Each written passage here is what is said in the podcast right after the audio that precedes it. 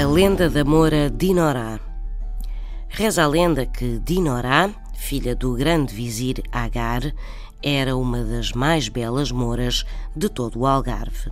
Vivia num grande palácio rodeado por belíssimos jardins e tinha tudo para ser feliz. No entanto, Dinorá chorava noite e dia.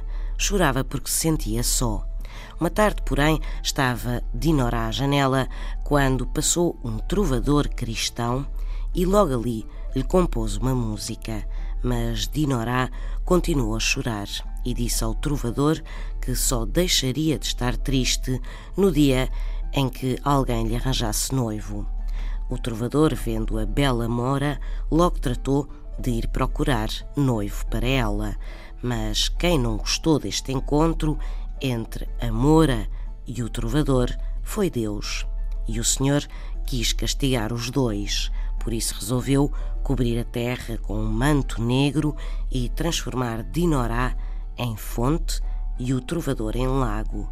E diz quem sabe que, desde esse dia, que a Moura Dinorá e o trovador cristão andam sempre de mãos dadas. São histórias assim mesmo.